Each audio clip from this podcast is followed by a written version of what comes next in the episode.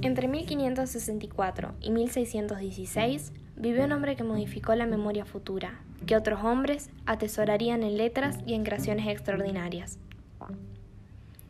William Shakespeare se adueñó de la lengua inglesa para dotarlo de una fuerza creativa que atravesaría los siglos.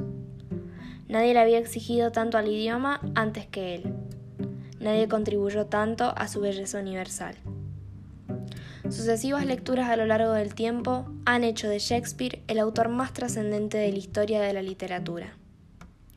Los personajes del mismo están tallados con la precisión de la realidad, arquetipos de la tragedia, del espanto, de los sueños, de la vida y de la muerte.